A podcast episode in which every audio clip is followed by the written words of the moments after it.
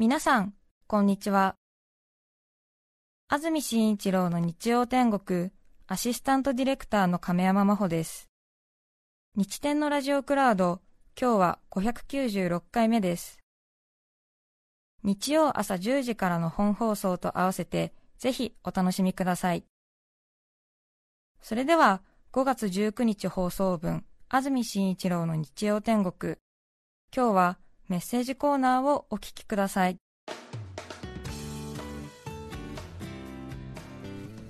さて今日のメッセージテーマこちらです。デートの思い出です。今治市のほがそもぐれさん53歳女性の方からいただきましたありがとうございます。ありがとうございます。デートの思い出。夫と初めてデートをした時チーズケーキが美味しいと評判の喫茶店に連れて行ってくれたのですが、うん、売り切れていたのでアップルパイを注文しました、はい、それなりに緊張していたのに食べづらいアップルパイを前にさらに緊張してきてあまり喋れずとりあえずアップルパイに集中しようとフォークを突き刺したところ予想以上に硬くえいっと力を入れたらアップルパイがお皿から飛び出しました。そうね。あのパイ生地のね下のとこ硬いですもんね、ね。一気にこう入れると皿が割れちゃうんじゃないかみたいな感じで グビってなりますもんね。ね。アップルパイが皿から飛び出しました。恥ずかしくて動揺している私に彼は随分元気なアップルパイだね。僕のと交換してよと笑い飛び出したアップルパイを食べてくれました、はい、それで緊張の糸がほぐれ距離を縮められたように思います、うん、さまつなことを気にしないおおらかさが素敵だと思い結婚したのですが今は柏餅は粒あんかこしあんかやスーパーのレジ袋をもらうかもらわないかなどさまつなことで揉めまくっています。ね仲良さそうですね。仲良さそうですね。53歳へえ。初デートアップルパイの思い出、ね優しい今の旦那さんと、えー、足立区のムササビさん59歳男性の方ありがとうございます。ありがとうございます私が20代半ば社会人としても未熟な頃の思い出です。私の友人の同僚で3歳年下の女性と絵画が絵が共通の趣味ということで知り合いになりました、はい、季節は冬。この女性と2人で渋谷で行われた展覧会を見に行くことになり貧乏なのにゲップで購入した DC ブランドのコートを着てできること精一杯で臨み、はい、楽しそうによく笑う女性の笑顔に見とれながら渋谷の街を歩きました、うん出物腫れ物ところ構わずと申します。公園通りを歩いていた時に私は我慢できなくなり音が出ないように気をつけながらおならをしてしまったのです。DC ブランドのコートの内側を登ってきます。それでも 外には漏れないでほしいなと思いながら会話は上の空でした。その時です。渋谷って少し空気悪いねと彼女が笑みを浮かべて言うのです、私は心の中で いいえ臭いのは私です。渋谷のせいになってしまい申し訳ありません。とお詫びをしつつバレずに済んだことにほっとしました、失敗笑顔危機の回避という一連の流れは私の脳内を占拠し始めた彼女の印象をますます良い方向へと導くことになりました。臭い仲と申しましょうか。そんな彼女とは結婚30周年を迎えました。あらいい話？うんいい話じゃない。もう途中から私涙声になっちゃった。いい話。理路整然とね。ね、えー、覚えてますね。結婚30年ですからそうですね。30年前。そうですか。ねいいですね。いいですこういうね。そんな彼女が今の妻で結婚30周年とかそんな彼が今の夫です。こういうメッセージパターンは、何かもう伝統芸能的な美しさがありますよね。そうですね、えー、やっぱあるんですね。うん。ね。ちょっとでも最近はもう物足りなくなってきて、そんな彼がってそこまで来るとね、えー、もう少し意外性を求めたくなるっていうか、ちょっとね人の不幸は甘い蜜じゃありませんけれども、うん、んという冷めた気持ちも正直湧き始めますね。どうしてもねそうですね、えー、たまにはこうそんな彼が今指名手配されてますとか、うん、刺激。刺激ね。付き合っていた当時の彼。そんな彼が今は私の庭の石になっていますみたいな。なんか魔法かけられて石にさせられたみたいな。おとぎ話。おとぎ話みたいな。ないねそんなのがね。沖縄県のチョコさん23歳男性の方ありがとうございます。デートの思い出はいさいいつも楽しく拝聴しています、えありがとうございます。ねニフェデービル。おデートの思い出沖縄からありがとうごーざいます、ね嬉しい。あれは高校2年生の冬。好きだった女の子をデートに誘い告白するつもりでした。しかし帰りの地下鉄までタイミングがつかめないまま先にその子の最寄り駅に到着。地下鉄ってことはきっとじゃあ学生時代は沖縄じゃなかったのかな？先にその子の最寄り駅に到着、うん。ここしかないと思った私は好きだよと電車を降りようとするこの耳元で一言。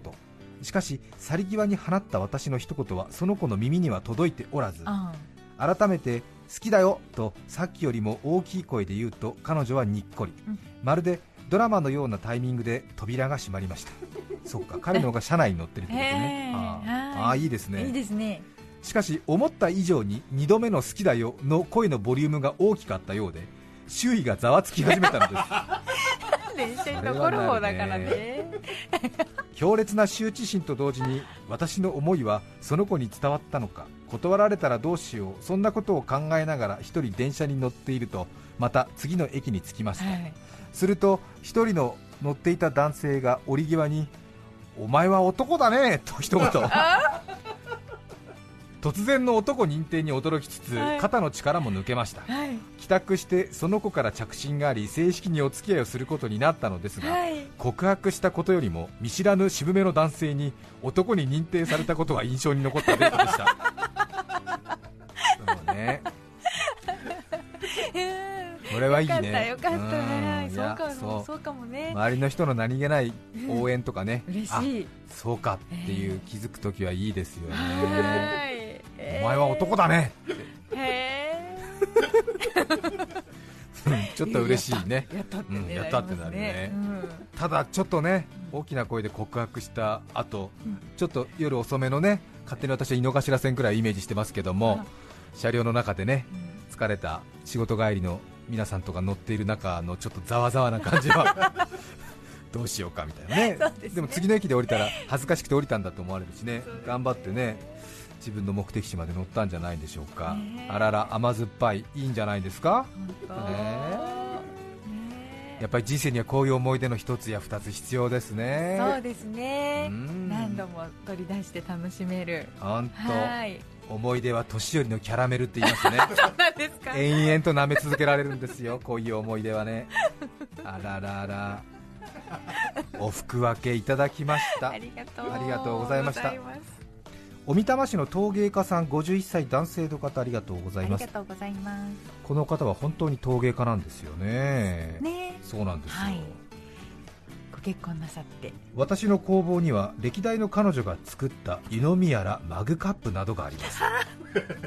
あ。ら。あら。付き合い始めると1回ぐらいは工房デートとして陶芸体験をやり何かしら作り上げていました。はいそれで工房にまた遊びに来た時お茶でも飲めるようにマイカップとして置いていったものが今でも残っているのです。結婚した今休憩時間にお茶を飲む時はその元カノたちのカップを使いたまに昔を思い出しています。もちろん妻は知りません。え元カノの写真やらプレゼントは全部処分しました。だがこれだけは残しておきたいのです。という51歳の陶芸家の方。来ました来ました。来ましたこういうやつですよ。うん。ん。本当に。誰かに言いたくなっちゃったのかな？うー男はそういう面あるよね。これはね奥様に真相が知れたらそこそこのえ揉めになると思いますよ。すね。えー小揉め、中揉め、お気をつけください、きちんとね、あの嘘をつくならば墓場までということですから、きちんと、でこのマグカップとか何なのって言われたときに、きちんとね、こうなんか、えーうん、説明できるように練習しといてください。これは、はい。えーっと私の姪っ子と甥っ子が作ったものでなんとなく捨てられずに飲んでいます。みたいなね。そうですね姪っ子と甥っ子ってこんないたの？みたいな。姪っ子と甥っ子が友達を連れてきて一緒に作ったので姪っ子と甥っ子がどれを作ったのか分からなくなったのでちょっと数は増えてます。的な。目が泳いでます。やっといてください。そうですね。鏡の前で。埼玉県上里町栗もなかさん52歳女性の方ありがとうとうございます。ございます。デートの思い出。私は結婚前主人とのデートで映画にもテーマパークにも行ったことがありません。はい私たちのデートはもっぱら家電量販店でした。楽しいですけどね。お気に入りはマッサージ機のコーナー。その頃はマッサージ機の前がテレビコーナーだったのでマッサージのお試しをしながらテレビを見るのが楽しみでした。なかなか安上がりなデートしてましたね。時々主人はあの短時間の間に熟睡している時もありました。えそんな付き合いを重ね結婚し家を建てるとき思い切ってマッサージ機を購入することに。ええ。このマッサージ機買いますと店員さんに伝えたところあとうとう決心しましたか？と言われました私たちのデートいつも見られてたんだろうなととても恥ずかしかった28年前の思い出ですあー。よかった。ねえ買ったのね。ねそうなんだ。えよかったよかった。ね愛知県豊田市マサヤミッシェルさん50歳男性の方ありがとうございます。トヨタからありがとうございます、ねえいつもラジコプレミアムで聞いています。ありがとうございます。デートの思い出。私はお付き合いをしようかなと思う人を2回目のデートくらいのタイミングで自宅に招き餃子を一緒に作ろうと言って彼女の反応を伺います。一緒に買い物へ行き具材の選択から楽しい会話に発展します。中には皮を小麦粉から作ろうとする達人級の女子もいて買い物の時点で胃袋をつかまれてしまいそうになります最終関門は焼きです。彼女が焼いたのと自分が焼いたのを食べ比べします。フライパンの温度や水の投入タイミングや量蒸らし時間など餃子は奥が深いものです。自分よりうまく焼けた彼女に結婚を前提にお付き合いしようと告白しようと思っていますが未だに私よりうまく焼ける方は現れません。そんなことをしていたらもう50になってしまいました愛知県豊田市のマサヤ・ミッシェルさんうーんどうですか？うん。ちょっとね、ううん。ん、2回目？2回目のうん。デートのタイミングで餃子を一緒にと言ってその時の女性の、まあ、可能性を見るっていうのかな自分と合うかなっていうのを見るっていうことですね。ねそんな上手だったらもう僕が作るよっていうことでいいじゃないですかね。うん。まあいろいろあるんでしょうね。あるでしょうね思いがね思いがねそこにね。あるんでしょうね、この番組は50歳代の皆さんのデートの思い出をなんか聞いてますけども10代の皆さんなんかはもうちょっとびっくりしちゃってんじゃないですか？大丈夫ですか？えー？みたいな。デートの思い出ってそんな50になってもするもんなの？堂々とみたいな。するんですよ。するんですよ。むしろします。むしろします。むしろします。むしろします。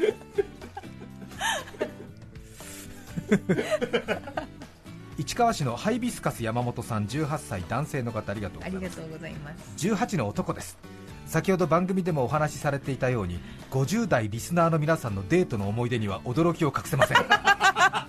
そうだよね。18だとね50の人たちがデートの話でギャーギャー言ってるっていうのは ごめんね。ごめんなさいね。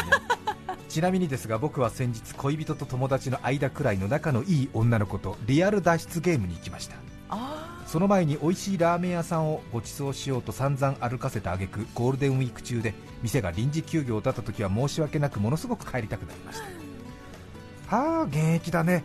リアル脱出ゲームにデートで行くんですって。そういうことするんだ。はあこれはやっぱりねちょっとねまあ35オーバーぐらいの人は捏造しようにもアイデアすら出てきますよね。デートでリアル脱出ゲーム。目が覚めた今。えーリアル脱出ゲーム。ああみたいな。へえー勉強させていただきました。教えてください。いろいろ。ねさて今日は千葉と一部山沿いでこの後雨という予報でしたが、はい。ほとんどのところでは降らないようですね。いい天気ですね。素敵ですね。曇り時々晴れということです。さてデートの思い出ということです。確かにデートに出かけるにはいい季節ですね。うん。デートの思い出皆さんあるみたいですね。なかなかね人に言える思い出なんてなかなかないんじゃないかなと思いますが意外とありますね、えー。中澤さんは何かありますか？デートの思い出。そうですね。なんかこういう人とデートをすることになりましたって母親に言ったら母親がすごい盛り上がって、えお弁当を持って行った方がいいって言って、はい。なんかすっごい気合を入れたものをは持たされてですねなんかその食べ終わった後にそういう重いのを持って一日移動するのが大変だったし自分のそのお弁当を持っていくっていうのは自分のキャラクターじゃなかったので、はい。結局それはうまくいかなかったので、えあの自分の判断を大事にした方がいいなっていう教訓を得たことがありますね。えそれは何歳くらいの時ですか？それは18歳20歳ぐらいですかね。あはいそうですか、10はい。ね、15、6のイメージで今聞いてましたら、ちょっとあれですね、結構大人でしたね、そうですね。あー15、6そうですかは好き勝手にやってたんですけど、えええちょっと大きくなってきたらなんか母が急に気合が入り出したっていう、え入り出して、はい、でデートの時ははい。お弁当持ってった方がいいからと、なんかだ行き先が鎌倉かなんかだったのかな、ええ。なんか急にあの盛り上がってたんですよね。うーんそれでお弁当をお母さんと一緒に作って、家族総出で作って、作って母と作って作ってはい、それでそれを持って持って行ったらでもかなり、の量になっちゃってはああ、もう、うん。あのい そう折りお花見のおなんていうのそう重みたいな感じになっちゃって、はい。そうでしょうね、まあ、気合が入るとね、お母さんははいはい。本気出すと。品数もええ。量も。で、うん、か相手の方も迷惑そうでしたね それを鎌倉の公園かなんかで、なんかもう場所見つけるのも大変で、ええ。えー 食べれる場所。おじを風呂敷かなんかに持ってですか、うん。どうだったのかな？そうですね、えそれを入れる大きいバッグを担いでみたいな。はいはい、はい相手の方でも喜んでくれたんじゃないですか、相手の方もその方が車で来てくれればまあ良かったんでしょうけど、はい公共交通機関だったので邪魔だったっていうね、うんはい。膝の上にね、おじを置いたりしてでしう。うん。お彼岸かなってい う、破れかぶれな感じのね。そうですか、ええ。でもいい思い出なんでしょ？うんでもその方とはその後進展がなかったので何だったんだろうっていう。そうですか、うん。いやいや、ね。多分中澤さんファンの人ですか、悶絶されてるんじゃないですか、今頃。すいませんつまんない話を。いえいえ、またそれが二十歳の頃っていうのが笑っちゃうじゃない？言いたいですよいねえいえ。うん。いいじゃないですか。はそうですか。い。二人とももう40超えてますけど10代の皆さん何か文句あります？たくさんのメッセージありがとうございました。ありがとうございました。5月19日放送分、安住紳一郎の日曜天国、メッセージコーナーをお聞きいただきました。それでは、今日はこの辺で失礼します。安住紳一郎の日曜天国立てば芍薬座ればボタン歩く姿はユリ・ゲラーお聞きの放送は 905954TBS ラジオです